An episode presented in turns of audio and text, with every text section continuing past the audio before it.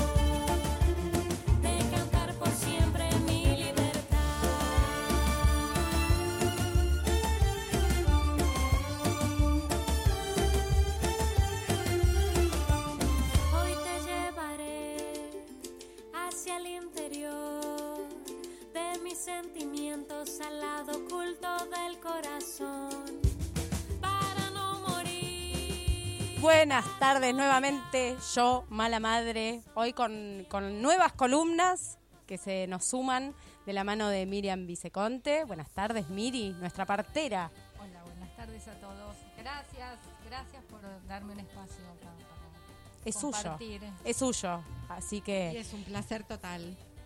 bueno, ahí la tenemos a, a Mish. Y ya tenemos a. Bueno, nos distraen porque nos hacen señas, señas y nos cuesta. Pues somos mamás y somos hacemos todo lo que podemos y te hablan de todos lados a la vez. Pero bueno, ahí vamos. Y somos bueno, malas madres, Y somos malas madres. Bueno, Por hoy supuesto, viernes. siempre. Hoy viernes, por suerte, previo a un feriado, vamos a decir un poco cómo viene el clima. Hace, tenemos 8 grados en Mashwit, bastante frescoli para todos, ¿no? Se vino como de repente. Y tenemos un sábado y un domingo 13 grados, bastante fresquito para el Día del Padre. Y tenemos a nuestro entrevistado, que en un ratito ya lo vamos a presentar y vamos a estar charlando con él. Mientras tanto, Mish nos va a decir las redes. Nos pueden ver y escuchar por arroba somos jacarandá, arroba cc Manuela Pedraza y arroba fm.mashwitz. Gracias, Bueno. Mish. Gracias, Mish. Bueno, eh, vamos a, a arrancar con la entrevista con nuestro entrevistado, que es un amigo, un compañero. eh, fue pediatra de muchas de las presentes, sigue siendo, porque cada tanto le hinchamos. ¿Qué profesión más que te deben hinchar los huevos? Bueno, es parte, porque las madres somos intensas. Además, nuestro querido doctor Gaspar Costa, director del Hospital Eril, pero hoy vino como Gaspar. Hoy vino como Gaspar. Bienvenido, Gas. Gracias, gracias por, por la invitación. Eh, hoy vine a charlar de todo menos de medicina. Espero que no, no quiero aburrirlos porque soy, soy más divertido como ser humano que como médico. Estoy retirado aparte de la pediatría ya hace un año y medio. Así que igual alguna pregunta pediátrica me pueden hacer. eh, pero me estoy, hoy me estoy dedicando a la gestión. La verdad que estoy un poco bastante alejado de, de la, de la pediatría, de lo asistencial. Y no sé si volveré. La verdad que estoy como en un momento de mi vida de transición. No sé qué va a pasar. Oh, Tipo profundo. le Está profundo. decir. Está como en un porperio de la profesión. Bueno, vamos a presentar el tema, Mish. Sí, vamos a escuchar Fue Amor de Fabiana Cantilo. Dale, y ya volvemos con Gaspar. Yo podría haberlo hecho mejor, vos podrías acercarte a mí. Yo intuía que esto, mi amor, se rompía La verdad es que todo fue tan extraño, tan extraño al fin. Yo buscando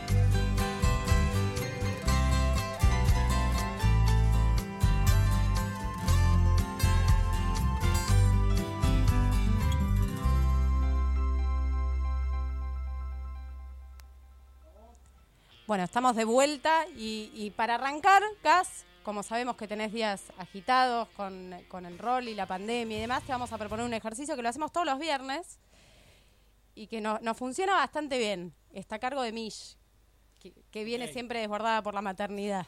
Mi columna es la de maternidad real, por eso.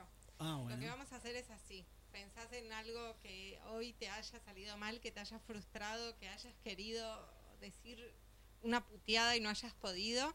Y respiramos profundo y a la cuenta de tres vamos a largar un buen grito para empezar catárticamente esta entrevista.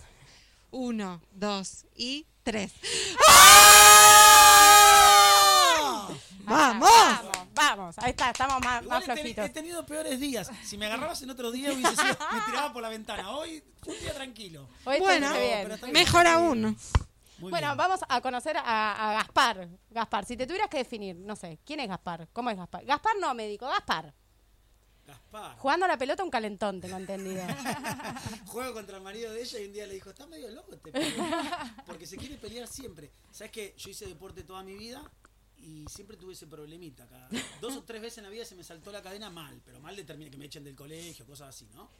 Y en el deporte siempre fui muy calentón. Y alguien me dijo una vez que uno demuestra realmente lo que es en el deporte. No sé si es verdad o no, pero si es verdad, estoy para el chaleco de fuerza porque me ves hacer deporte y decís, este pibe está loco. Sí, es, ¿no? es- es la anécdota de cuando juegan, sí. Le, falta, le faltan todos los jugadores. Pero estoy un poco loco, creo, sí.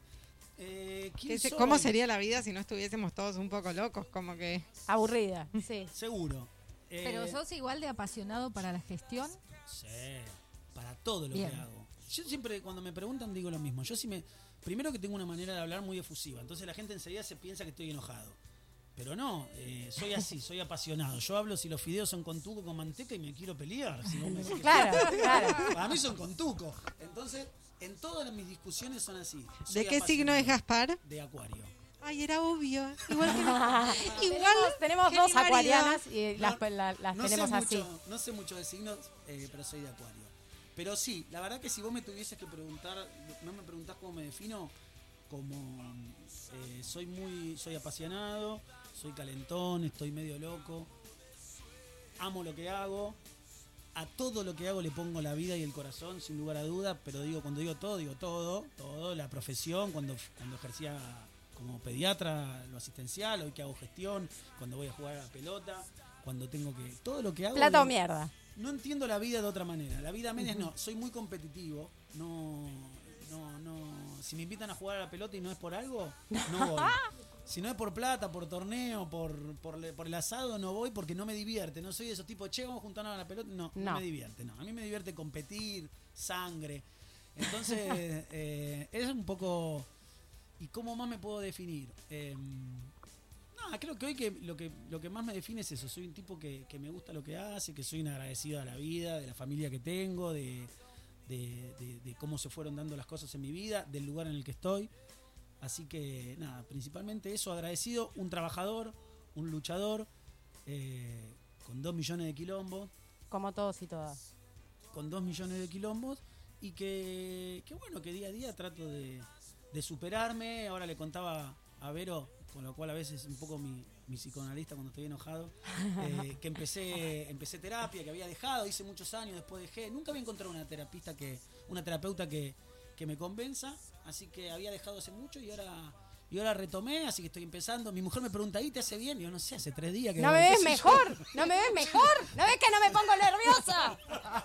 Yo le digo, ¿vos cómo me ves? ¿Mejor o no? Igual, bueno, pero hace tres días Claro, que ¿qué dame, dame tiempo, Marta, tiempo. dame tiempo, Marta. Así que me está dando tiempo y qué sé yo, eh, me parece que es algo que, que- que- que estaba necesitando y un poco ahora con la pandemia yo había dejado de hacer todo tipo de ejercicio, que eso también me hace bien, ahora espero volver a hacer un poco de ejercicio para desconectarme un ratito, pero mi, tra- mi vida es eh, el trabajo y el teléfono, digamos. La- Lamentablemente para mi familia que me sufre, trabajo todo el día en el hospital y llego y agarro el teléfono y estoy hasta las 12 de la noche con el teléfono. ¿Te reclaman los chicos, por ejemplo? Che, pa, largar el teléfono, no. Eh, somos muchos en casa, entonces Claro. a, quien reclamar Hay que- también. claro. No, Podrían hacer algún torneo intrafamiliar como para tenemos tenerlo a Gaspar ahí presente. Contanos, Gaspar, ¿cómo es tu familia? tengo cuatro hijos, eh, la más grande Abril que tiene 13, Después viene Tommy que tiene 10. Viene Josefina que tiene 5 y Felipe que tiene 5 meses. Y Marina que es mi, mi esposa, ya hace 15 años que estamos juntos. Así que somos un pelotón de todas las edades, tenemos para entretenernos de todos los colores, digamos, tenemos problemas de todos los colores. Justo le contaba a la terapeuta, mi mamá siempre me decía, hijos chicos, problemas chicos, hijos grandes, problemas grandes, y nosotros Claro. lo estamos viviendo. Con la adolescente y con el bebé, tenemos de todos los colores. Me está costando esto de volver a, a ser padre, ya soy un padre añoso, con Marino somos padres añosos, viste, y levantarnos toda la noche, nos cuesta con Felipe, pero... Pero... Somos Nos padres añosos, invitar. no es demasiado, somos padres añosos, dejate de joder. Yo no opino, no Sí, tengo yo- nada para decir al respecto. Claro, entonces. Mira Claro. igual. No, pero bueno, mirá. Por ejemplo, cuando mi hija más grande, la de 13, ter- terminó el jardín, éramos de los padres más jóvenes de esa camada. Cuando Felipe, que tiene 5 meses, termina el jardín de infantes, Vas a ser de los más viejitos. vamos a ser de Claro. eso que lo van a tener que acompañar de la mano Claro. al medio de la pista. No me pierdo una canción, bailo todo, así que me encanta la fiesta y bailar, así que voy a bailar de viejo. Pero, pero sí, vamos a ser parañosos, claramente. Ya de hecho, en Josefina nos toca, creo que seremos del grupo del, del cole de la sala de 5 de los más grandes. Ya estamos grandes. Ya no te invitan los, los otros papás a. Ya te invitan menos. Dicen, ahí viene, ahí viene el viejo choto. No, además si se pelea con el resto, Claro. hacen un picadito. no- Llegás no- a ir a una, una, una escuela Waldorf, se mata. No, no, pero, pero, pero bueno, eso es un poco eh, en casa, por suerte, ya les digo, tuvimos una pandemia muy buena el año pasado. Mis hijos no sufrieron mucho el aislamiento, a- al revés de lo que uno supone y de lo que uno ve en otros chicos. Eh, estuvieron bastante tranqui en casa. Este año ya nos cuesta un poco más, se hizo más cuesta arriba, sobre todo Sí. los, los dos más grandes quieren salir y viste empezar a, a verse más con sus amigos. Nosotros fuimos muy estrictos, nos cuidamos del primer día con Marina, el único que salía era yo. Marina tuvo desde el primer día de la pandemia eh, que quedó embarazada y pasamos todo el embarazo de ella con pandemia, así que dejó de trabajar, estuvo en casa con los chicos, así que yo era el único que, que salía.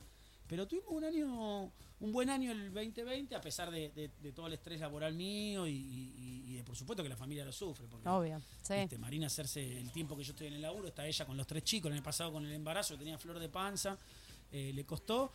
Y, y bueno, y ahora este año que por suerte, digo por suerte, pero yo siempre, si alguno me sigue en las redes, vieron que yo soy muy, que no había que empezar las clases en determinados momentos, creo que ahora está bien, que la curva está bajando, ojalá que, que no tengamos que dar marcha atrás.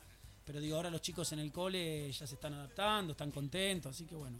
Volviendo a la normalidad. Sí, lo, que lo antes posible eh, volvamos a la normalidad, porque esto ya sí se está haciendo, se está haciendo largo y pesado. Ni hablar para el personal de salud, pero digo para la gente en general. Sí, sí, sí, sí. La verdad que lo vivimos todos, ¿no? En nuestro entorno, en nuestras casas, en nosotros mismos. Esto de, che, ya tengo la mecha cada vez más corta, cualquier cosa me detona. El otro día no- no- no- me río porque eh, Gaspar un día me decía esto, ¿no? Que, que- que estaba como muy así intenso y yo vengo con unos días, claro, vengo con unos días que me está costando manejar la ira. Estamos todos igual. Estamos todos, sí, estamos El todos igual. ejercicio, acuérdense del ejercicio. El ejercicio, Gaspar. En el hospital, ¿quién puede tomar a mal que el director esté gritando? Nadie. En realidad es un ejercicio para hacer en el auto cuando estás solo con la música fuerte, pero lo trasladamos acá a la radio como para poder compartirlo e invitar a todos nuestros Y el oyentes, claro, Muy y bien. a todos nuestros oyentes a que tengan un momento de catarsis y de relajo. Bueno, me- yo eh, me cuesta mucho. Me han recomendado desde que nací hacer yoga, respirar. No te imaginas. Pero esto es todo lo contrario, para un acuariano intenso. Bueno, Ponerse a recome- me han gritar. recomendado de todo y, y yo soy un tipo muy cerrado, muy obtuso. Y así que nada, por suerte cedí y estoy yendo ahora con hacer un poco de, de análisis. Espero que me haga, me haga bien eso, pero no me veo haciendo yoga, no me veo respirando. no ¿Tenés, veo- ¿Tenés hermanos? Sí. Tengo dos hermanos más. Uno que vive en el sur, creo, porque se fue hace 10 años de Buenos Aires y recorrió todo el país. Viajando, se fue con una mochila y todavía no sabemos por dónde anda. ahora anda en ya Lago, va a volver. ahora vive en Lago Puelo. Ya va a volver. Pero está muy bien en Lago Puelo, seguramente. No, no vuelve más, olvidate. claro. Él está. eh, es muy distinto a mí. eh, arrancó, creo que primero por Jujuy. En Jujuy encontró su lugar en el mundo, me dijo un día, y al otro día se fue para el sur. Así que Bueno, no, no era. no era, no era tanto. Y ahí en el sur eh, se puso en pareja, tuvo un hijo con, con su ex mujer. Así que bueno, ahora se quedó allá porque la ex mujer es de allá de Lago Pueblo con el nene. Después tengo una hermana que, que tiene un año menos que yo, que es arquitecta. Ah, mirá.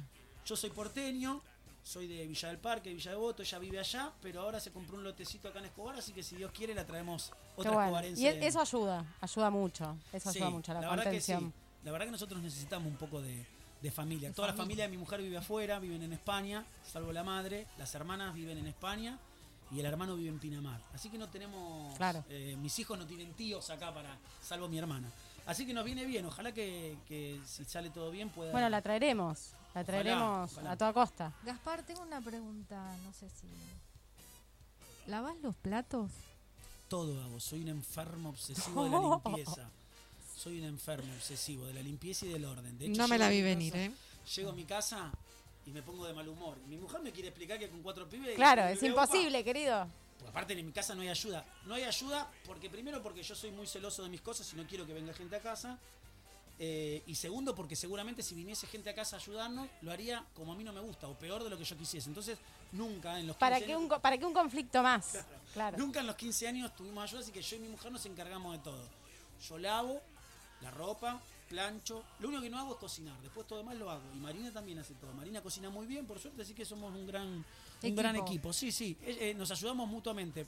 Lo que pasa es que es difícil convivir conmigo. Me no, no, sí, ya me. O sea, con esta energía llegás y le decís, che. programa, por Claro. favor. Eh, vos llegás y ponele, es un, estuvieron los chicos jugando, despelote. Te hace mal. Camboya. me hace mal, me pongo de la cabeza. Me pongo, si estoy en un mal, mal día, empiezo de, a la puteada. Y si estoy en un buen día, me cierro, me pongo de mal humor y no hablo con nadie. Porque no se- pero no, pero Oh, eso es un, es un problema mío, ¿eh? yo lo reconozco como un defecto. Y aparte, más no le puedo pedir a, a mi mujer y los chicos se portan bárbaros, hacen cosas de chicos. Pero soy un enfermo, por ejemplo. No sé, yo no puedo ver desde chiquito, ¿eh? desde que tenía cinco años, mi mujer, me, mi, mujer mi mamá me contaba que, eh, por ejemplo, la fallido, repisa, ¿eh? en la- Epa, fallido, analicémoslo. Anotalo para hablar con la que me terapeuta. faltan como 10 años más de terapia. No, no, quise decir, mi mamá me decía, yo me limpiaba las repisas, los muñequitos y todo, y yo sabía que ese no iba ahí, que iba, me lo había cambiado de lugar, un enfermo. Pero, pero me gusta ser así, porque a mí me gusta tener Te ordena. todo ordenado, todo controlado. Lo que pasa es que eso me lleva a muchos roces, me lleva a no delegar, por ejemplo, en el laburo no puedo Y delegar. un desgaste, aparte, Eso mental enorme. Para el laburo es un problema serio, sí. porque- Tremendo, enorme. Tremendo. Pero lo, lo voy a trabajar con la psicóloga. Lo, lo estoy trabajando, chicos. Voy a hacer mejor, claro. Lo estoy trabajando. No, pero es algo que me preocupa en serio, porque realmente eh, me pasa, encuentro fines de semana enteros sin disfrutar, porque desde que me levanté el sábado a la mañana hasta el domingo a la noche, ordené, planché, limpié, sin Sí, viene claro. gente a casa ni hablar. Claro. Estoy desde el viernes que llego del trabajo hasta el otro día acomodando. ¿Tenés limpiando. perro? Tenía y no tenemos más. No, en este momento no. Vamos a tener en algún momento, no es momento de sumar un perro. No, te, te, te iba a decir, Ah, con la caca vida. del perro. Yo soy geminiana, entonces resuelvo fácil. Máquina de cortar pasto, lo paso por arriba al tereso y ya está. Ay, Michu. Y sí, ya está. Sí, Es necesario. Cuando Pero vos no lo harías. no Mi marido no lo hace, Sí. se pone loco. Mi marido te junta hasta la última amiguita de caca. ¿Pero para qué? Si llueve, es abono natural. Pero Se Yo nota soy que Géminis también y odio la caca en el pasto. Cuando, sobre todo cuando los pibes la traen pegada a la zapatilla. Bueno, eso sí, eso es cierto, eso es cierto. Y Gas, eh, eh, volviendo a, a Gaspar persona, ¿no? Más allá de los roles y demás. Cuando esto de los cuidados y demás con los chicos, que obviamente está tu mujer más presente por, por la función que cumplís, pero ¿lo hablaron alguna vez? ¿Dijeron, che, esto lo vamos a hacer así? ¿Lo programaron? ¿O medio que se fue dando, fue llegando, fue una elección? Chicos, ¿Cómo se organizan, digamos, la logística, la casa, la, digamos, la, hay un nombre que se suele usar en esto de la mapaternidad, de. No es ni necesario. Crianza compartida. crianza compartida, claro. Con respecto a, a la crianza, la verdad que mi mujer hace mucho más que yo. Primero porque está más con ellos. Segundo porque suelo tener poca paciencia. Como sé que dejo la pediatría, puedo hablar libremente. Si no, no, hablar- no hablaría no, esta no, cosa porque nunca nadie más me va a traer un paciente. vos sabés que yo No te voy a tengo- decir esto, te voy a cuidar, no digas, nunca se sabe, no, no digas tengo paciencia, no tengo paciencia. Eh, con lo cual, Marina tiene una paciencia de oro. Eh, y la realidad que, mm, que ella se puso al hombro más los chicos, sobre todo porque está mucho más tiempo que yo. Así que, eh, nada, digo, hacemos un buen equipo porque yo no podría salir a laburar si ella no hiciese todo lo que hace en casa. Ella no puede hacer todo lo que hace en casa si yo no salía a laburar. Entonces, la verdad que armamos Se un gran equipo, pero que por momentos nos lleva a- al roce, porque a ella también le cuesta no salir a laburar, está acostumbrada Sí, a laburar sí, que tiene sí. 15 años. Claro. Eh, así que, pero bueno, nada, son, son épocas, ya, ya pasaremos. ¿Y qué te imaginas haciendo acá 20 años? No sé. Si te, te tenés que ver en 20 años, ¿qué pensás que vas a estar haciendo? ¿O qué te gustaría hoy? Te dicen, Mm. mira, Gaspar, elegí ya, ahora. Uy, te cagué la vida. No, es No, que- pensalo sin. O sea, ¿qué te gustaría? No, que por un lado, no sé si lo dije afuera del micrófono o dentro del micrófono, realmente estaría hoy casi convencido de que no volvería a ser algo asistencial, con lo cual médico pediatra lo veo difícil. Con lo cual no, no, no, me parece que no viene por el lado de lo asistencial. Sí me gusta mucho la gestión, no sé en dónde, dentro de dos años y nueve meses termina mi, mi gestión en el hospital. Así que dentro de dos años y nueve meses, para empezar, eh, tendré que ver qué es lo que hago. Eh, ¿Dónde me veo? No sé, lo que necesito es verme más tranquilo. Eso sin duda. Necesito Sí. verme más tranquilo. Necesito verme sin el, el, el- el problema continuo que tengo y, eh, digamos... Bueno, pero es propio tuyo también. Sí. Por ahí lo que por ahí es aprender a gestionar lo que uno mismo es, ¿no? Pero además que gestionar en pandemia no es igual que antes. Con lo cual por ahí tendrías que darte la licencia de ver qué pasa cuando pase todo esto. Sí, no sé lo que es gestionar sin pandemia porque nosotros asumimos el 4 de marzo Por eso lo y digo. el 3 de marzo fue el primer caso Por en eso Argentina. lo digo. Siempre Así que- triunfando, Gaspar. sí, siempre con buena suerte. Eh, Siempre la suerte de mi Pero lado. eh, no sé lo que sería gestionar el hospital sin pandemia. Igual yo estoy casi convencido, a pesar que la gente me hace este chiste, me mira y me da el pesa, me dice, qué suerte que tuviste, asumiste. Yo estoy convencido que para mí fue favorable la pandemia. Eh, a mí me permitió, primero yo soy una persona que venía de afuera del hospital, con, con todo lo que significa venir de una gestión municipal y que te acompañe un intendente y que te ponga un intendente con decisión con un ministro, con un gobernador que dicen, bueno, hay que poner gente de uno. Y todo lo que significa en el hospital, bueno, Miriam lo sabrá más que yo, que hace mil años que está, eh, venir desde afuera y a- a asumir una dirección desde afuera. Entonces yo sabía que iba a estar muy resistido. Eh, y la pandemia ayuda un poco a, a que la gente A tirar todos para el mismo lado. todo para ¿no? el mismo lado. Eh, muchos problemas eternos que tenía el hospital se, fue- se disimularon por la pandemia, así que se van a, se van a, van a volver a flote. De hecho, ya están volviendo a flote, pero van a volver a flote cuando pase un poco la pandemia. Hoy el esfuerzo físico, el recurso humano, el recurso de equipamiento, el recurso económico, todo va, el 90% va destinado a la pandemia y uno deja otras áreas. Con lo cual, cuando pase la pandemia, vamos a tener la pospandemia, que es lo que a mí me preocupa. Digo, yo siempre cuento, soy muy pesimista. eh, lo habrás notado cuando, cuando después. de- Odio a la gente, hoy lo dije en la escuela, odio a la gente que a la mañana te dice, ¡Oli! ¿Olis qué? ¿Sos, ¡Es Géminis! ¡Oli! ¿Sos feliz hasta ahora, pedazo de hija de... ¿Cómo, cómo haces para ser feliz Para hasta empezar, ahora? no me hables hasta dentro de un rato. Por lo menos, ser de luz. Claro, tal cual. Pero digo, no, yo me refería al pesimismo con respecto a la pandemia y lo hemos hablado en reuniones con del gabinete, en reuniones del comité de crisis o con Ariel y con los funcionarios de, de- la municipalidad. Yo siempre me mostré muy pesimista porque estaba convencido de que esto era una catástrofe. Estuvimos a segundos de que esto sea una catástrofe, por lo menos en el hospital Edil, estuvimos a 10 segundos de decirle a alguien, discúlpeme, no hay más cama, no hay respirador, usted se puede morir en la calle. Gracias a Dios no pasó nunca por el gran trabajo del, del personal, sobre todo, ¿no? que están haciendo un trabajo eh, impresionante. Pero siempre fui muy pesimista y sigo siendo pesimista con lo que viene. Creo yo que estas aperturas van a hacer que en un par de semanas estemos de nuevo en una situación más caótica. Esta es la tercera semana que bajan los casos, que es producto del aislamiento.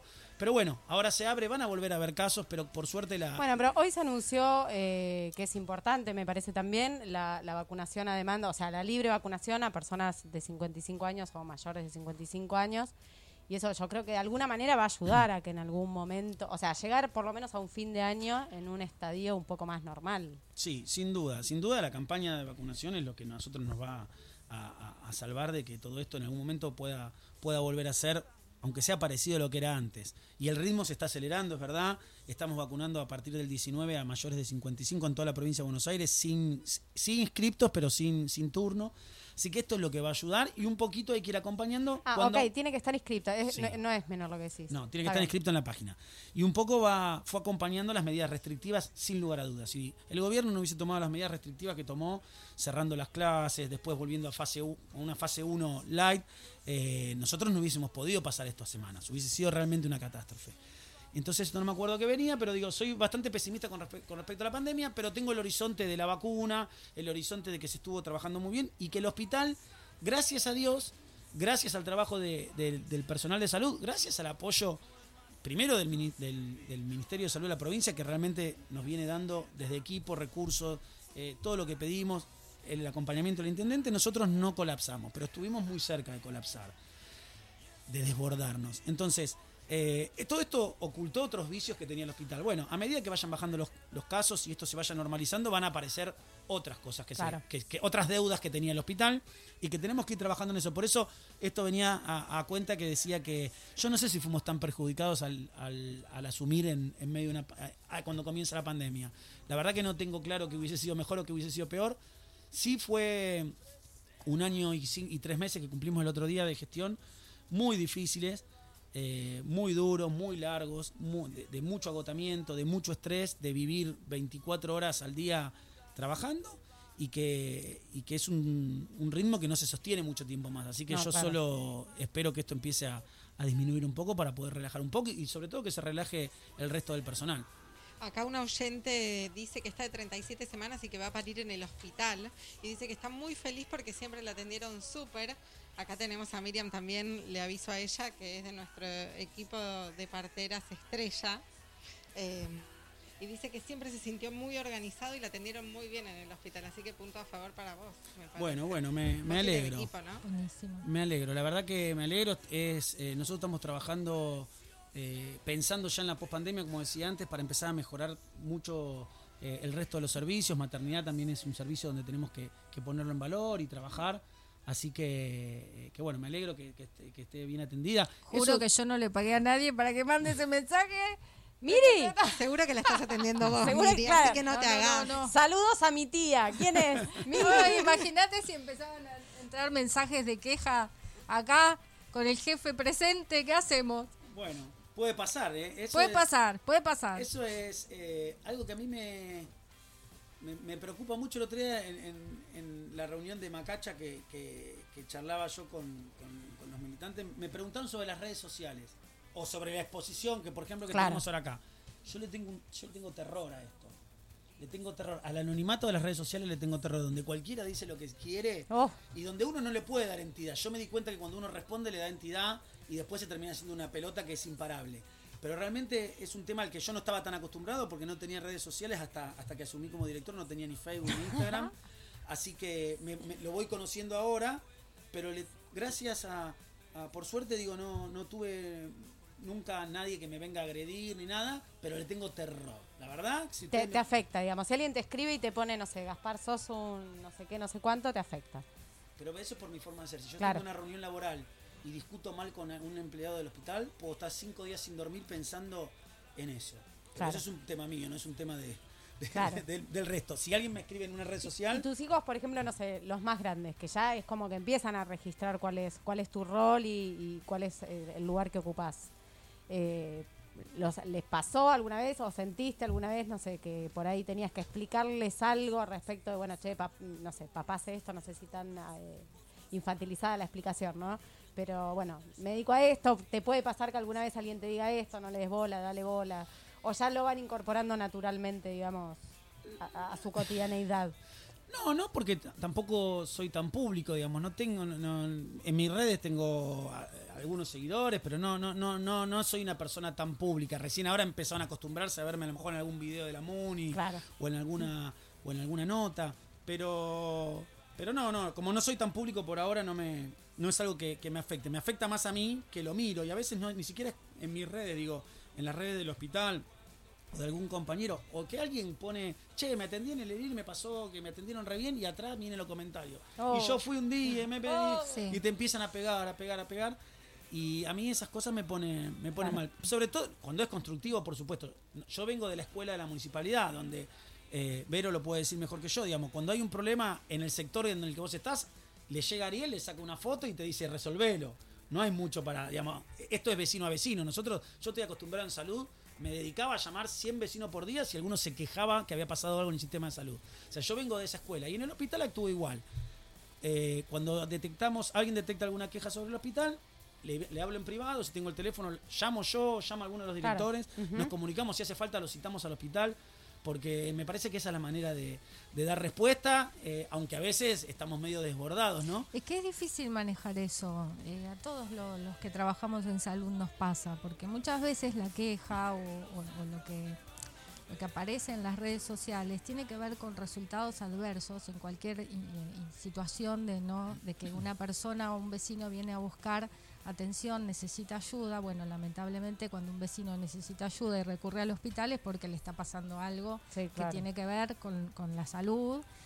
Y, y no siempre terminan bien eh, las historias. Entonces No, la claro. gente a veces se va con un sabor amargo y trata de buscar un culpable, un responsable. Entonces es, es duro, sí. Todos, todos creo tenemos así como una cuestión con las redes. Los, creo yo. Sí, no son fáciles. No, no es fácil hacer el, el amiento de, de, de que, digamos, de que no te afecte en lo personal, ¿no? Que no traspase eh, como algún tipo de coraza que uno va desarrollando. Pero Yo no lo puedo superar. De hecho, mi mujer ya me habrá recomendado en 15 meses. Y eso que vuelvo a repetir, no eran cosas en contra mía, decir, cerrá las redes. Cerrala, Claro. cerrala, o publicá desde otro lugar, desde el hospital. Pero bueno, eh, también vengo de la escuela donde aprendí que uno no solamente tiene que hacer, sino mostrar lo que hace. Y me parece que hoy el mundo pasa por las redes, digamos. de- todo pasa por las redes y uno tiene una posibilidad que antes no existía de mostrar qué es lo que está haciendo de bueno en el hospital o en donde, o en donde le toque estar. Así que, eh, nada, sigo, sigo publicando cuando puedo. Aparte es una buena manera de informar. sí, obvio. Tengo la suerte de hasta ahora. Yo también soy un tipo que, que, me dirijo con mucho respeto a la gente, porque como soy muy calentón, tengo miedo a la, a la, a la respuesta. Entonces tengo mucho respeto cuando pienso distinto de alguien, entonces me puedo plantar desde el lugar del respeto y entonces entiendo que por eso tampoco es que me faltan el respeto a mí en las redes sociales, pero pero estoy siempre agazapado esperando que, que algo pase. A ver, Que ¿qué- alguien Sí, salte. que alguien pa- que alguien que alguien me dé. Ok, bueno, acá Mish nos hace señas de que, de que estamos, estamos en tiempo. Estamos ok. Bueno, la idea, Gat, que, que de compartir con, con vos y con también con otros funcionarios que nos fueron visitando o, o demás, es hablar de, lo hablábamos hoy con Miri abajo, poder hablar de las personas, ¿no? A veces los cargos eh, desdibujan, a las personas. exacto, Claro, desdibujan, la persona detrás del cargo. desdibujan a, a las personas. Entonces, por lo general, con la secretaria legal y técnica no hablamos de legal y técnica, con, con el director del hospital Eril no hablamos del COVID y los índices y cómo vamos, eh, sino poder conocer a la persona que sé que sos una, una excelente persona, un gran compañero de terapia también, de hacer catarsis mutuamente, pues yo también hago catarsis con, con Gaspar. Mirá, Gaspar, hoy no sabes cómo. Eh, pero bueno, se trata, se trata de eso y nada, de, de que la gente te pueda conocer como, como un vecino que está todos los días poniendo lo mejor de sí a disposición de, de su pueblo, digamos, de donde está. Eh, así que bueno, no sé, agradecerte enormemente tu tiempo, que pedirle disculpas a tu familia también, porque te robamos el, No. el poco tiempo que, que tenés libre y que sepas que estás más que invitado siempre. Bueno, eh, no, nada, el agradecido soy yo. eh, a mí me encanta, me encanta eh, hablar. Te digo que te vamos a traer de columnista. Bueno, no sé si estoy para columnista, pero, Podríamos hacer cuando. Pensemos El algo, anti- el hospital sí. en la radio. Sí. No, pero digo, a mí me gusta, me, me- me- me descubro ahora hablando públicamente, pero digo, yo voy a un asado y no paro de hablar. Y me gusta, me gusta, me gusta hablar. Y me gusta mucho hablar. de- y, y- y lo que dice Vero es que me conozcan, digo, cualquiera que estuvo conmigo en cualquier reunión, yo soy así, digamos, no, no tengo una coraza ni cuando soy director, ni cuando era pediatra, ni, ni ahora que estoy acá con usted, digamos, soy un tipo que, que, que, que me, no, no soy políticamente correcto ni incorrecto, soy transparente y auténtico con lo que hago, así que los que me conocen ya saben que soy así, pero, pero es una linda, una linda oportunidad poder, poder haber conversado con ustedes y bueno, le digo, no, no un, no una, ¿qué es lo que me dijiste Una recién? entrevista de COVID. De no, datos. No, no, ¿De no, no para hacer una columna, pero, pero sí, por supuesto que, Bueno, podemos que hacer me una. No, no de pediatría, porque ya sabemos que. No, Pero una antiayuda, no. una cosa así, una, la columna antiayuda, manejo de ira. Ahí está. Bueno, Un para- manejo de ira cada tanto estaría bueno, estaría bueno. bueno. Bueno, Gas, muchísimas gracias. Nos vamos con un temita. Ahí viene el Nos temita. vamos con un temita.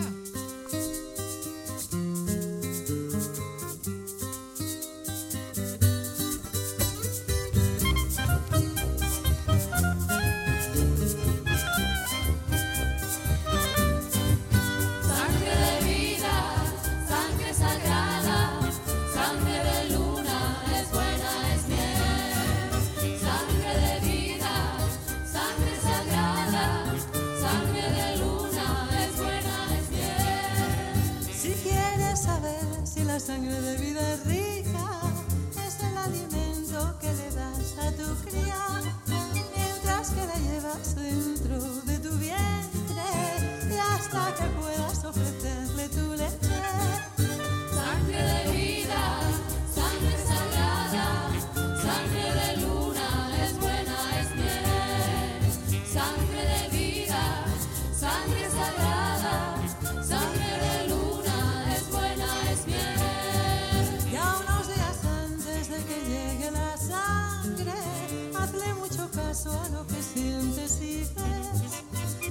está más claro, estás más conectada. Ponte una copita, pero no va a beber.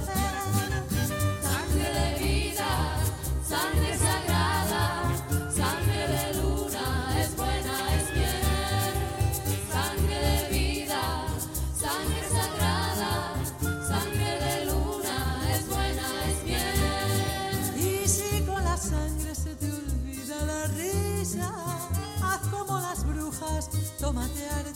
Un orgasmo es una solución muy a mano, que relaja el cuerpo y además es muy sano.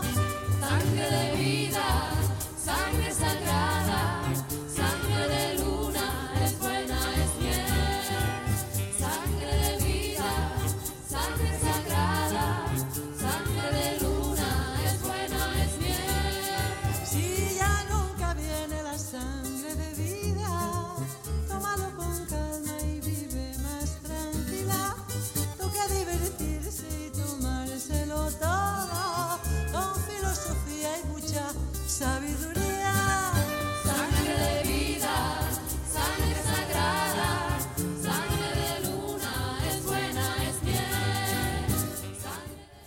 acá estamos de vuelta nuevamente. Pasó la entrevista con Gaspar Costa, un gran amigo, compañero, un vecino, una excelente persona. Y nos dejó así, ¿no? Intensos, intensos. Como es la columna de nuestra querida partera Miriam Viceconte, con la columna que se llama Maternidad Subversiva. Ay, menos mal que se fue Gaspar. Ahora vas a poder decir cosas. Ahora, vas a Ahora poder sí. decir. Va, va, porque se cohibe, ¿viste? Y Bueno, claro, no, es como que lo sí. primero que voy a decir es a toda la gente que me mandó mensajes para preguntarme por qué esa palabra, como si fuera mala la palabra, eh, no tiene un tinte político. Me limito a la etimología, digamos. A ver. ¿no? La etimología de la palabra. Subversión es dar vuelta, ¿no? Es romper el orden social. Mish. Sí. Y eso es lo que queremos hacer. Perfecto. Con los patrones, con los mandatos, con los estereotipos. Creo que cuando pensamos estos espacios para compartir desde Jacarandá, pensamos en eso. ¿no? En, primero en disfrutar de estar juntas y cada uno de los encuentros que tenemos ponemos ahí toda la carne al asador. Y lo más lindo que tienen estos encuentros es que nadie juzga. Exacto. Es como un círculo de crianza. Ponele. Ponele.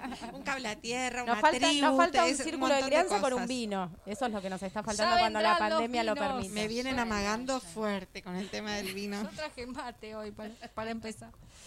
Bueno, eh, hoy decidimos hablar de violencia obstétrica a pedido de, de Michu porque íbamos a tener eh, como entrevistada a Joana que tiene una historia Fuerte. que contar y después eh, por cuestiones de agenda no pudo ser, pero bueno, quedamos con el tema, por ahí está bueno.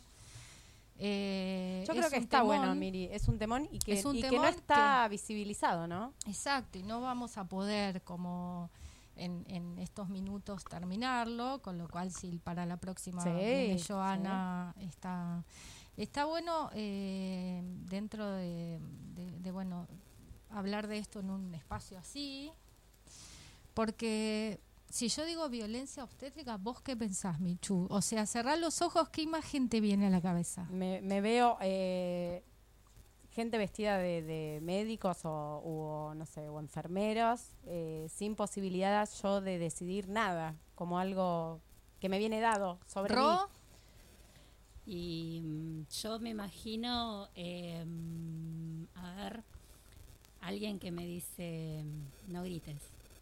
Mish. La fajaron mientras paría. Bien. Es lo que nos viene a todos, me parece. Cuando Sí. uno dice violencia obstétrica, pensamos una, una situación de sala de partos con un profesional de la salud ejerciendo cierto eh, poder sobre esa mujer que está pariendo, ¿no? ¿Se escucha bien así? Sí, ¿Sí? ah, sí, yo escucho medio fuerte la música. Ahí va, ahí vamos. El, el término eh, violencia obstétrica creo que quedó así como jurídicamente claro a partir de la ley 26485, que es la de protección integral para este, prevenir, sancionar y erradicar todas las situaciones de violencia sobre el cuerpo y los procesos reproductivos de las personas gestantes.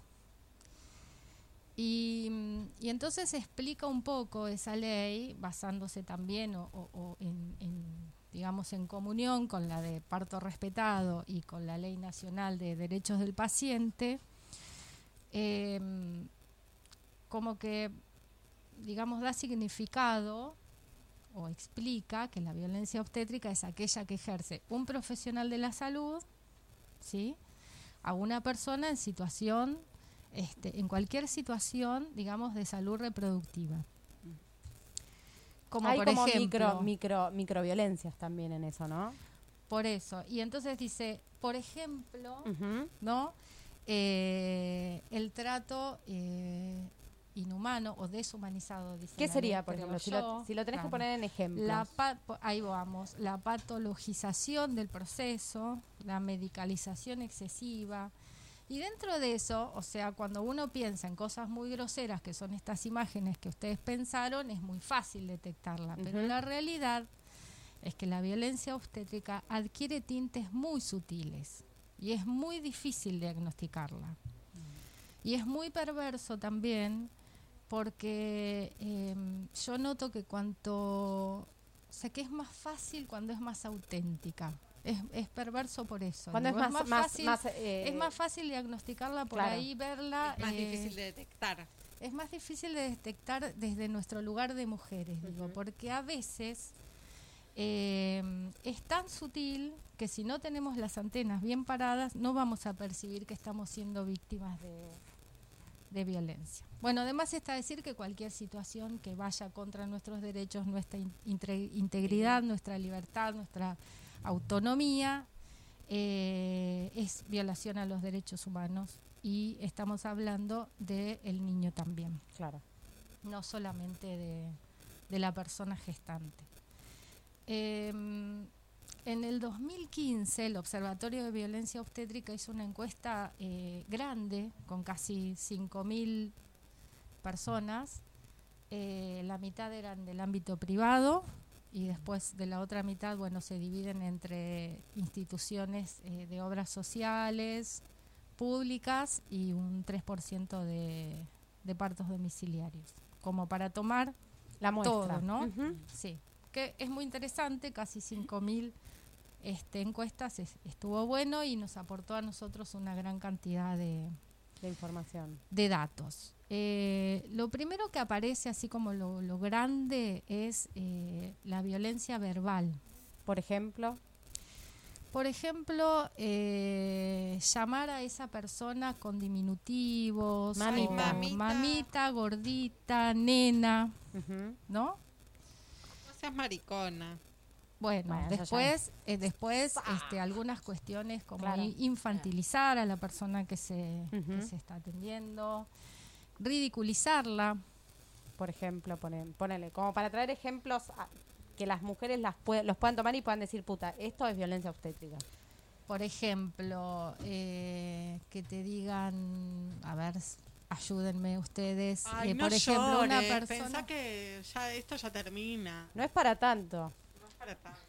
o alguien que había, a, a ver, alguien que había presentado un plan de parto porque está, eh, digamos, conociendo sus derechos y entonces eh, quiere ir a la institución, pero que se respeten determinadas cuestiones, presenta un plan de parto. Esos profesionales lo, lo leen y entonces cuando llega el momento y esa persona se, se interna, eh, como ella, digamos, dijo qué cosas quería y qué no quería sobre su cuerpo, sobre su hijo y su- sobre su proceso, empiezan estas cuestiones de, ah, ¿te duele? Pero, pero vos no querés anestesia. Vos Claro. acá pusiste que no querés peridural. Claro, Y pasan cada dos Como un minutos y te dicen, castigo, ah, ¿te duele, mamita? claro. ¿No? Como, como Está- casi como leccionador, ¿no? Así que, así que te animaste a decidir cómo querías tu parto. Sí. Bueno, la, la amenaza, eh, cuando, cuando se va a decidir una intervención para resolver alguna cuestión y, y la persona no quiere o pregunta o qué sé yo, enseguida aparece, bueno, está bien, si vos no querés, no lo hacemos, pero mirá que se puede morir tu hijo, Qué horror. ¿no? La Sí, sí. amenaza. Poniéndote O sea, ahí Si te gustó abrirte de piernas, nos dicen acá, ahora, bancate, bancatela. Bueno, ese es un clásico, la verdad que yo en 30 años de sala de parto lo he escuchado pocas veces. Creo que eso forma parte del, Del, ya de otra, de del otra cultura, folclore, claro. sí, del folclore, ya es... No, pero esto que decís es, es, es terrible, ¿no? Por una situación, de, digamos, en que estamos vulnerables porque está sucediendo algo que mucho, no sé, no sabes, estás bastante asustado. Que pasa alguien y te diga como que, o sea, por una decisión que vos estás tomando no te da ninguna explicación, mm, no te, no te informa debidamente, tu hijo, pues, o sea, sos la culpable. Exacto, si no estás, si tarda el bebé en nacer, entonces es porque vos no estás pujando bien, porque vos no estás colaborando, como si uno pudiera cambiar, ¿no? Como si alguien, este, porque no está encontrando todavía la manera de por dónde va esa fuerza, o quizá en ese momento lo que sucede es que no es el momento que el bebé quiere nacer, sino que están tratando de forzar una situación o de acelerar un tiempo que no es el tiempo, entonces ese bebito está tardando un poco más y es bueno, eh, apurate porque el bebé no puede estar ahí demasiado tiempo, hay que sacarlo, mira que después va a ir a neo, así que, ¿no? Todo como una carga a la, asustar, amenazar, bueno, en fin. Esperen chicas que no veo con el barbijo. los Mire, ar- mire, mire, no, pero es, es, o sea, uno lo escucha y la verdad es que genera bastante, ah, otra vez me pongo iracunda, la pucha, pero me No, no, te no, genera, o sea, ¿no? Te genera como una sí. impotencia enorme. A mí me cuesta mucho, disculpen, estoy como disociada porque yo soy partera, soy profesional de la salud, me toca estar de este lado, digamos. Y en este momento en realidad estoy hablando como mujer que, que, que gesta, que pare, que amamanta y es, es no, a veces hablo desde un lado y a veces desde el otro, ustedes ubíquenme. No, yo creo, Te agradecemos yo que creo- puedas hacerlo sí. también. Claro. Claro, yo Es creo que en realidad, en realidad hablas como, hablas desde lo más esencial de la profesión que elegiste, desde lo que te llevó a elegir la profesión que Sí, me doy cuenta, me vengo dando cuenta que de golpe soy partera y de golpe soy mujer que está eh, pariendo. No, yo creo que- Entonces, que, como es- que, que, es- que lo, lo excelente de, de, digamos, es poder ser la profesional y poder ejercer esa profesión con esos valores, digamos, y, y lo que está, en realidad lo que, por ahí esta disociación se te genera, porque aún no hemos logrado poder lograr que las instituciones respeten debidamente los derechos de las personas gestantes. Entonces es como que... No, No, estamos O el lejos. bicho raro. estamos lejos. Bueno, yo les voy a contar un poquito, sigo con qué pasó con esta encuesta, ¿no? Después eh, eh, les voy a tirar algunos números para que se sorprendan. Bueno, otra cuestión que eh, encaja, digamos, dentro de la ley como un tipo de violencia obstétrica es negar eh, el ingreso del acompañante que la mujer elija a, a todo el proceso, embarazo, a las consultas prenatales, al trabajo de parto, al parto. Hoy, Miri, perdón, te vamos interrumpiendo con las preguntas que nos viven sí, haciendo sí. en la calle, las vecinas, las amigas, las compañeras. Hoy, una persona gestante, embarazada, en proceso de parto, va al hospital, ¿puede estar acompañada? ¿Qué es lo que dice, o sea, la norma? ¿Tenemos derecho a estar acompañadas?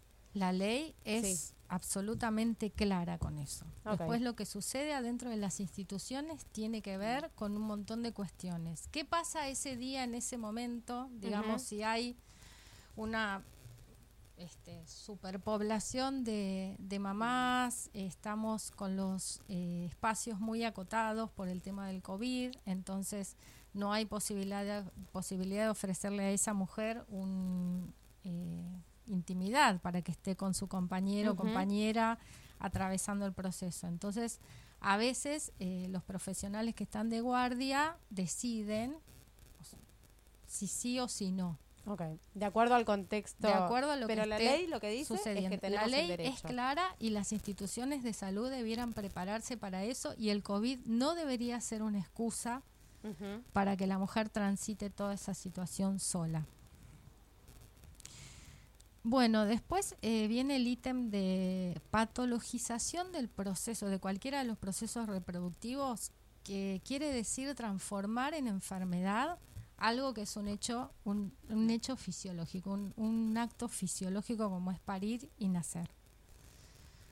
¿Qué, Eh, qué la quiere decir? OMS Para el que no entiende nada, ¿qué quiere decir La- que sea un, un acto La fisiológico? Organización Mundial de la Salud en el, en el año 1985 eh, hace un documento eh, donde dice claramente que el, el parto, el embarazo y el parto no son una enfermedad, con lo cual deben existir razones muy serias y muy valederas para hacer cualquier intervención que interrumpa ese proceso Ok.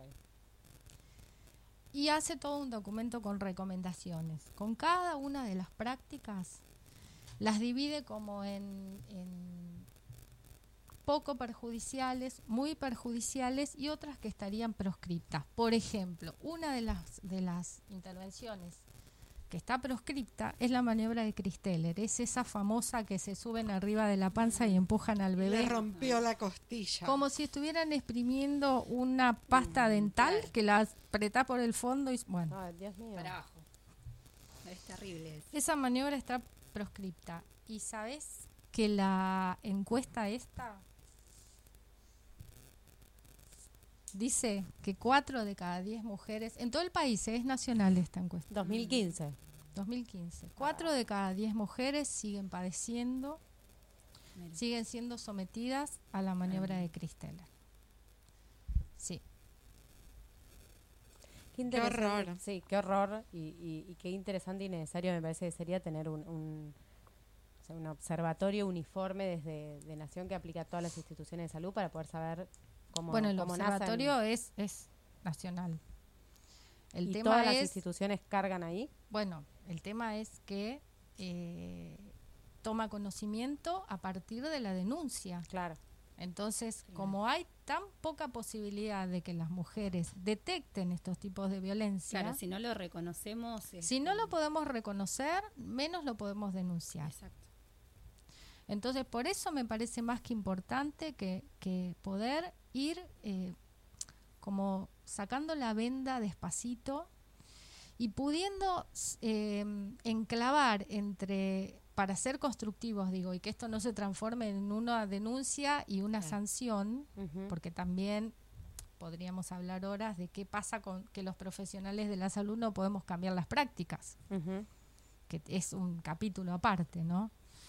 Partimos de la base que ninguno de nosotros eligió esto para hacer daño. Está claro. Entonces es muy difícil analizar desde lo social, desde lo psicológico, desde lo antropológico, qué pasa que nos cuesta tanto modificar las prácticas. Perdón, pero se me empañan los anteojos. No, Eh, por eso es muy complicado. Bueno, eh, por ejemplo, la ley de parto respetado dice que hay que permitir que la embarazada en trabajo de parto eh, se mueva y adopte la posición que a ella le, que a ella le quede cómoda. La, la, la mujer, em- la mujer, este, la persona gestante va buscando posiciones que le pide el cuerpo que se llaman antiálgicas y que eso ocurre en ese momento. O sea, uno va en- buscando y encontrando la- las diferentes posturas para disminuir el dolor y eso es, eh, o sea, ofrecerle los recursos a, e- a- a esa persona en la, en la sala de partos para que pueda hacerlo una pelota, una colchoneta, eh, una tela, una tela para Mm. colgarse. Esa libertad de movimientos es casi te diría, o sea, no no ofrecérsela a una mujer que está por parir es mala praxis. a ver, ¿De, así de de, dónde, claro. ¿De dónde viene esto de Y que sin parimos embargo, acostadas? Siete de cada diez mujeres en nuestro país no tienen libertad de movimientos para parir. ¿Y por comodidad para quién es. Y, claro, Para- de la camilla. Ahí está, porque para, para nosotros dejamos como de ver que esa mujer es una persona sana que está atravesando una situación fisiológica y se convirtió en una paciente que está padeciendo. padeciendo una enfermedad. Entonces, como es paciente, lo primero que hacemos es acostarla en una cama, después le ponemos un suero, ¿sí? La despojamos ata de su ropa, la despojamos de su ropa y entonces nosotros, profesionales, tenemos la comodidad y la posibilidad de ejercer acciones que tienen que ver con intervenciones médicas sobre su cuerpo y sobre su proceso. ¿El suero qué, qué, qué rol cumpliría? O sea, La ¿cuál es la excusa? La de la vía? vía, la venoclisis, el, el suero, en realidad eh, las normas dicen que no debería ponerse en una mujer sana con un trabajo de parto normal, pero sí vos le tenés que permitir que ella se hidrate, que tome las bebidas que necesite y que coma comidas livianas porque necesita obviamente tener su energía Puede estar en otro lugar. ¿no? El- el- la glucemia, bueno, si no, no va a haber contracciones y si no, no va a parir nunca, digamos. Si la ayunamos, el músculo, el útero, que es un músculo, no funciona.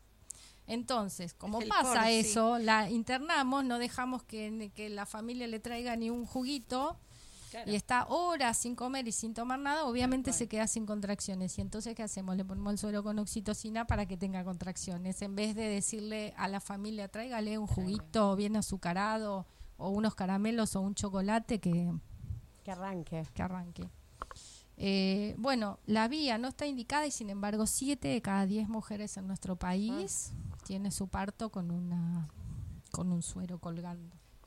Es re loco, porque al final es como que te- te- terminamos hoy en cómo está la situación, en teniendo que pagar para que esas cosas que tendrían que ser lo normal no sucedan, ¿no? Como que para que no exista, para no correr el riesgo de que haya violencia obstétrica y para no correr el riesgo de que te pongan algo que no querés, porque si te tocó justo el de guardia, ¿qué?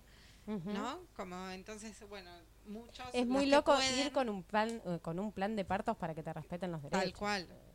Es, casi como salir en el auto con un, si lo pensás, me resulta tan loco como decir, bueno, salgo en mi cartera todos los días con un papel que diga no me viole, no me mate, no me cague a palo en la esquina, Tal cual. ¿no? Algo no que me entra en la cabeza. es una mucho. locura. Y créeme que a mí una de, bueno, los que me conocen saben que yo promuevo otro tipo de atención desde hace muchos años, tanto en lo privado como en lo público, porque no me banco emocionalmente pensar que solamente las mujeres que pueden pagar tengan una atención privilegiada. Esto tiene que ser en todas las instituciones de salud, independientemente de eh, la obra social, la prepaga o lo que sea. Y perdón, Miri, esto tendrá también que ver en que los partos y los nacimientos son también en un hospital donde también hay enfermos y sí hay patologías y sí hay un montón de cosas. Digo, sería mejor si fuera directamente solo en una maternidad. Podríamos evitar más el tipo de violencia obstétrica que se sufre. Digo, para Es no una pregunta capciosa esa. Es una pregunta capciosa esa, Mish. Vos sabés que a mí me encantaría hablar en este momento de maternidades o eh, casas de partos, casas de nacimiento, centros de nacimiento, como ocurre en otros países. Pero la realidad No me, es no que me- si me parece que nosotros- va por ahí. Sí, sin duda va por Pero ahí. si nosotros cambiamos el escenario y no cambiamos las cabezas, No, estamos obviamente. fritos Claro, igual. porque tiene que ver también con eh, cómo el profesional eh, se construye. O sea, Totalmente. eh, si, por, por más que vos lo, lo saques del hospital y lo pongas en estas casas de nacimiento, si el profesional ya viene con esta manera y estas formas, eh, tiene que ver un poco romper por ahí con esas estructuras que venimos trayendo desde antes. tengo algo para decir. Diga. Dime. En la Pascua judía, como saben que yo soy judía, Nuestra mamele, que ya nos va a cocinar, Mamele. Miri. Todavía no nos cocinó nada. y las yo mameles cocinan muy bien. es un chupetín. se conmemora la salida de los judíos de la esclavitud de Egipto hacia la tierra prometida. Y cada vez que escucho todo esto que dicen, pienso mucho en esa situación, que desde el momento en que fueron liberados por los egipcios para llegar hacia la tierra prometida, pasaron 40 años en el desierto, porque Dios o quien... Alguien. Eh, sí, la vida, eh, creía que eh, quien tuvo la cabeza esclava durante toda su vida no iba a tener la capacidad de ser libre, no iba a saber cómo manejarse y cómo vivir siendo libre sin que alguien le diga lo que tiene que hacer. Entonces, eh, todo el tiempo pienso en eso, como que cómo va a suceder ese traspaso de, de un hospital donde todo se patoli- Patologiza. patologiza, gracias, a una casa de parto o una maternidad donde la- la- el- los nacimientos van a ser tratados como nacimientos y como la fiesta que merecerían ser y no como una patología. Uh, está enferma, la acostamos, le ponemos suero, le ponemos... Como, ¿cómo, se, ¿Cómo va a suceder para que no se lo trate a la embarazada como una enferma? Sí, gracias por lo que acabas de decir. Es así. Estamos en un proceso de transición, es muy fuerte. no- Creo que nosotras somos actoras de un cambio muy importante que va a haber.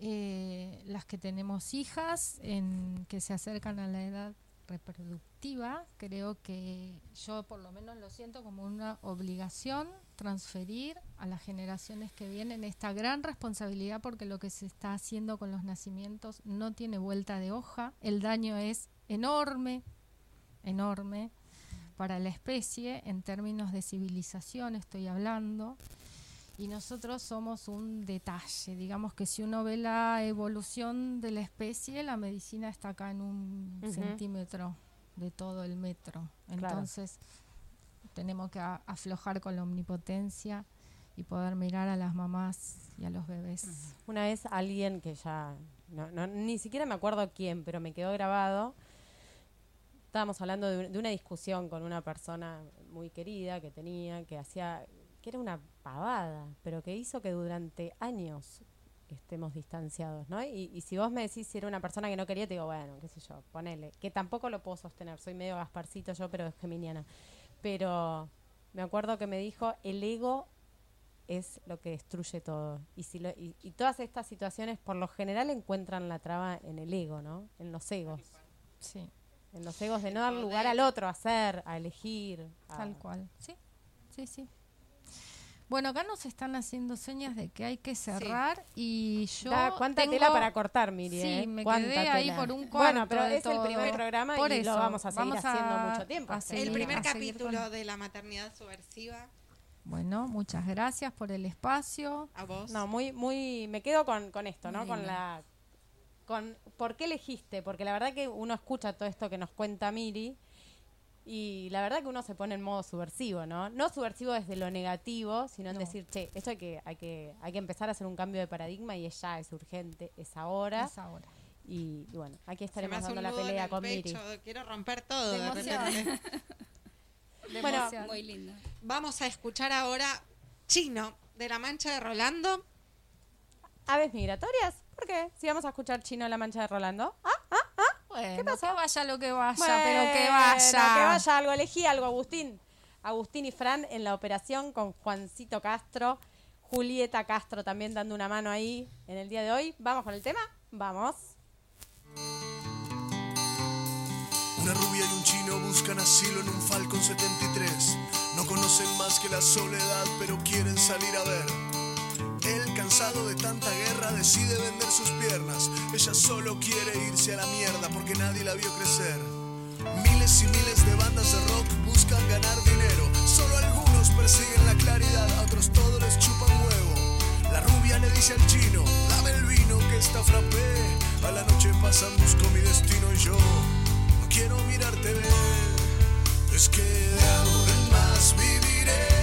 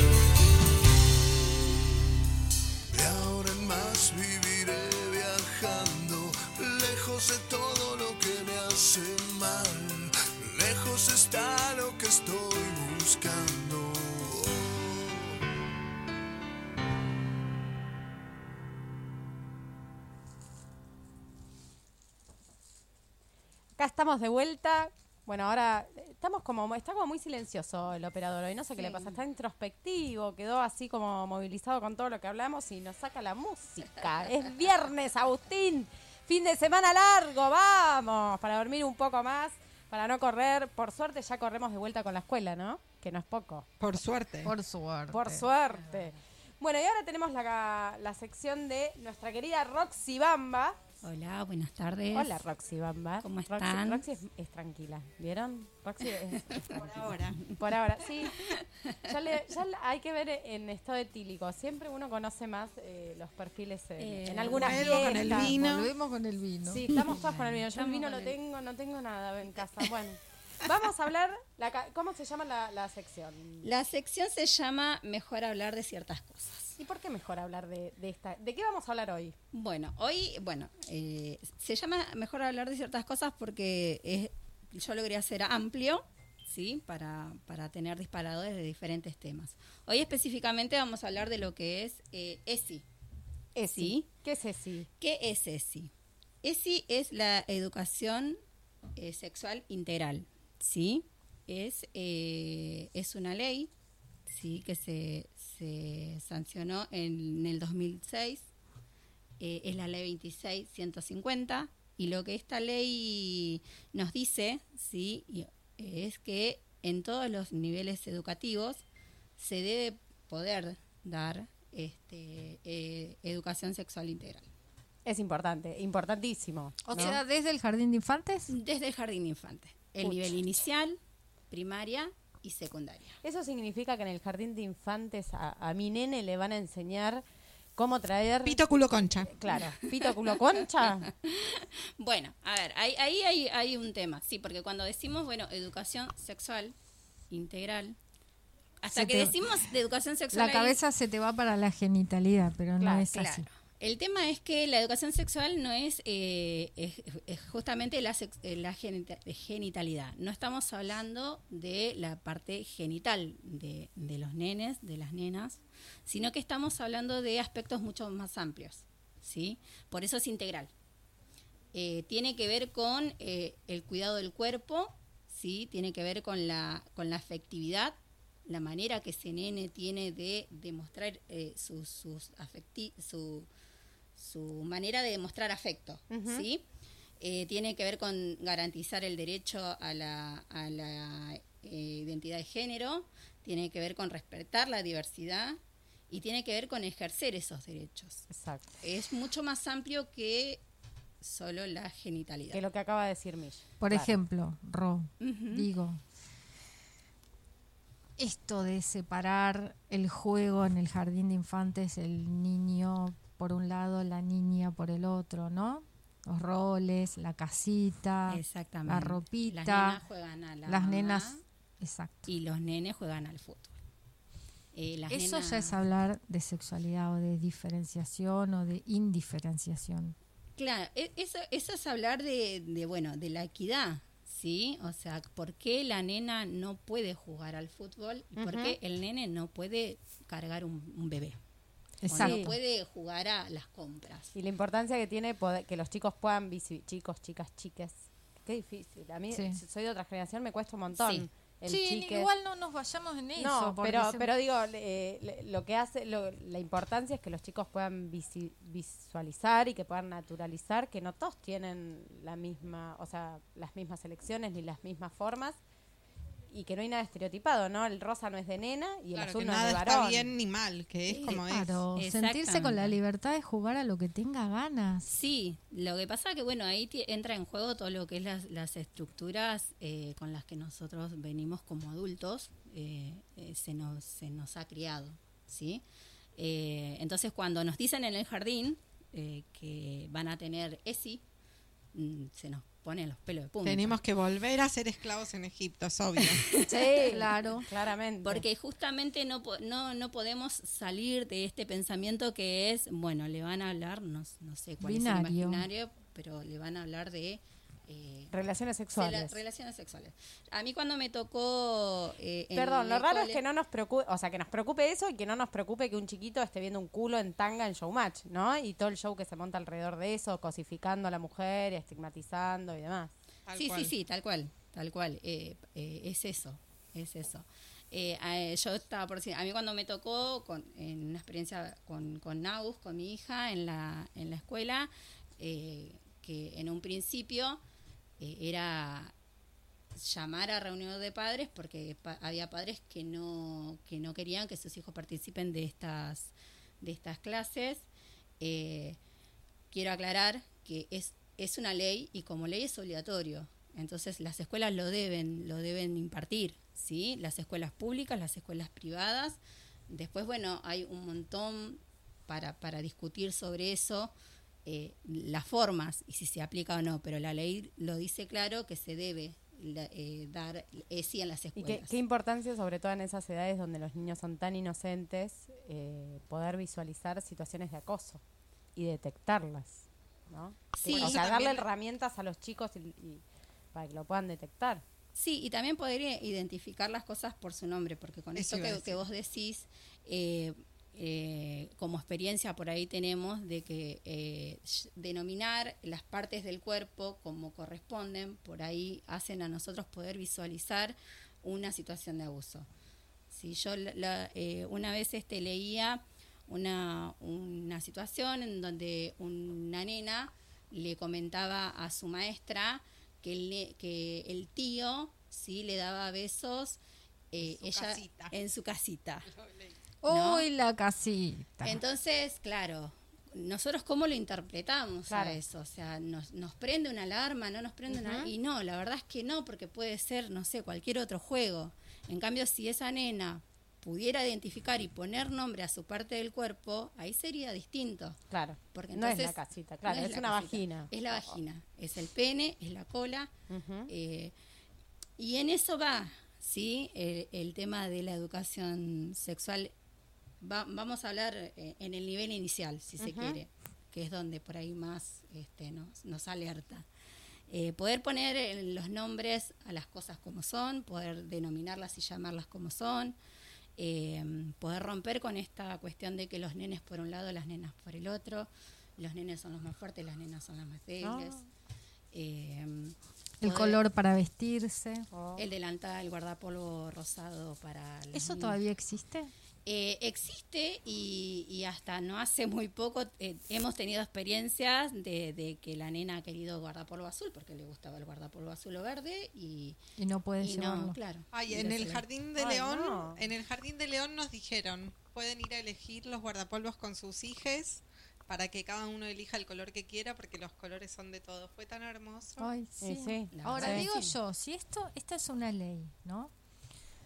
Sería mucho como más fácil para acompañar todos estos procesos que las instituciones cambiaran estas cosas así de Sí. cuajo y rápido. Por ejemplo, es muy fácil, basta de guardapolvo celeste o rosado. Bueno, debe pasar un poco lo que, o sea, haciendo el paralelo, me parece que está sí, súper vinculado al- cual. al- a las estructuras Es- de, por eso. Como- de los profesionales, como pasan los profesionales de la salud.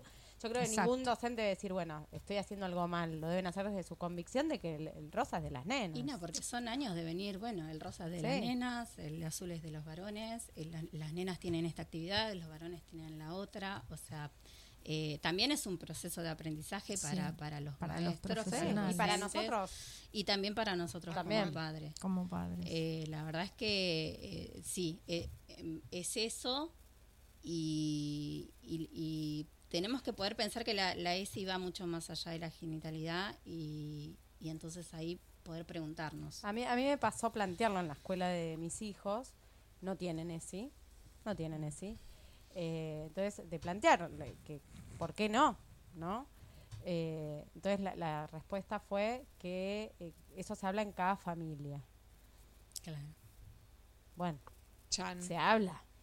No se habla. Un niño que es abusado, ¿se habla de eso en su casa? Dudo, ¿no? Eh, aparte el- hay un gran porcentaje de abusos dentro de la misma Sí. casa, entonces a veces es, Es, es tan el difícil. intrafamiliar, por supuesto, Exacto. son los niveles, o sea, son los porcentajes más altos de, de abuso en niños pequeños, pues por lo general quien abusa a un niño pequeño es alguien de confianza, a quien vos Siempre. le Le delegás el cuidado de tu hijo. Sí. Sí, ¿no? sí. Entonces, sí. Sí, bueno, eso tiene que tiene que ver con esto de bueno de lo que traemos de antes, ¿no? Que estas cuestiones eh, se las debe se las debe hablar en casa, que no de hecho no es así porque eh, podemos no sé. Yo la verdad que hay muchas eh, experiencias con respecto a bueno cuando nosotros vamos a tener nuestra primera menstruación.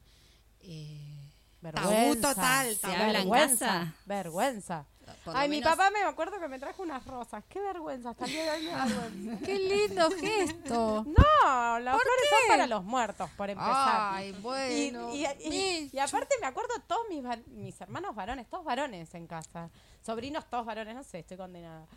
Y vi- vino Claro, con el ramo de rosas y yo decía, ay, por favor, Eso putea qué tanto. vergüenza, qué vergüenza. Bueno, pero eh, no sé, a- a- es- igual está lindo el detalle. No. Pero digo, en, en relación a esto, a, bueno, todos tuvimos la posibilidad de que nuestros, nuestra madre o nuestro padre nos explicara qué era lo que iba a pasar en ese momento, anticiparnos, comentarnos. Eh, yo vengo en una generación de que nada, nos comentábamos entre, entre las amigas eh, a ver qué era lo que nos iba pasando. Claro. Entonces, de ahí íbamos descubriendo. Y esto también es Necesitamos de tribu desde chiquita. Sí, totalmente. Yo me acuerdo que mi mamá me explicaba, me, me causa mucha gracia, la gorda que la amo, pero es un personaje. La- si yo la grabo, nos llenamos, pero la hago youtuber, No. triunfa, no, no sabes lo que. Hay Aparte que traer a la mala madre de no, no sé. Michu, ¿eh? un personaje. Sí, es como un lanata, pero mujer. Y, y no, no, la escucho y me río muchísimo, es una Esta divina. mujer es muy buena. Este, no, no, pero aparte es muy graciosa para exponer sus posturas, o sea, me hace reír. Pero um, me acuerdo que mi vieja me decía, mira, Michu, cada vez, cada vez que vos tenés relaciones con un varón, la mujer es como si fuera un paño de seda puro. Y el, va- cada vez que vos tenés relación con un varón, el varón te arranca un pedazo de seda. ¡Ay, Dios! Me acuerdo, me la acuerdo haciendo el Dios. gesto de, Me la imagino a zarpazo, Michu ¿entendés? temblando. Obviamente arrancar es sinónimo de dolor. Claro, aparte, 11 años yo me imaginaba el, el paño de seda así inmaculado y el chabón que venía y le dejaba un buraco así, No. ¿entendés? todo chuzo. Entonces me decía, y cuando viene después, eh, o sea, el que vos realmente quieras, Vas Ya a no estar vas a- toda arrancada. vas a hacer un trapo. ¿Quién te va a querer?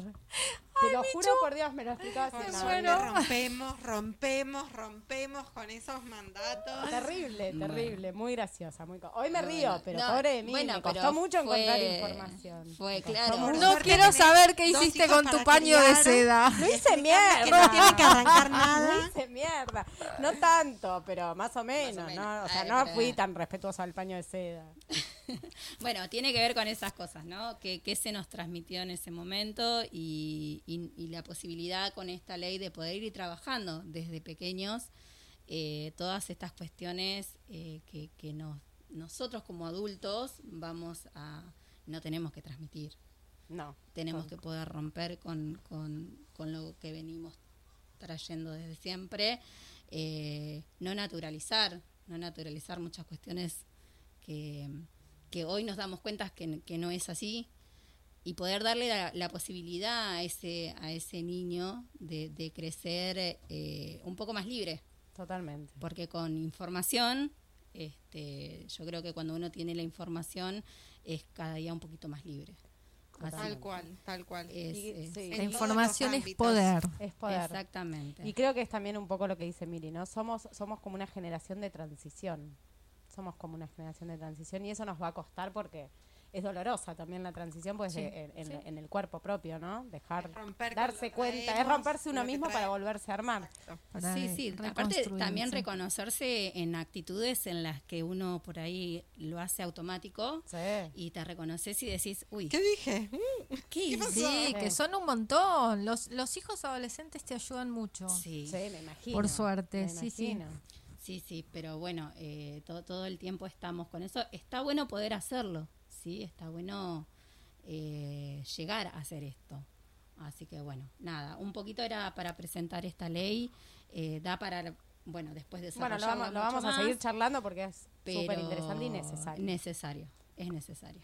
Mish, ¿decimos las redes? Vamos a decir las redes. Nos pueden escuchar nuevamente el viernes que viene a las 18 horas en arroba somos.jacarandá, arroba cc Manuela Pedraza, arroba fm.mashwitz. Y nos vamos a ir agradeciendo por el espacio a todas y a todos, los A de todas atrás también. todos. Y, nos Gracias. vamos a, y vamos a escuchar Hablando de Libertad de La Renga. Bueno, nos vamos. Buen fin de semana. Sí, sí, para todos.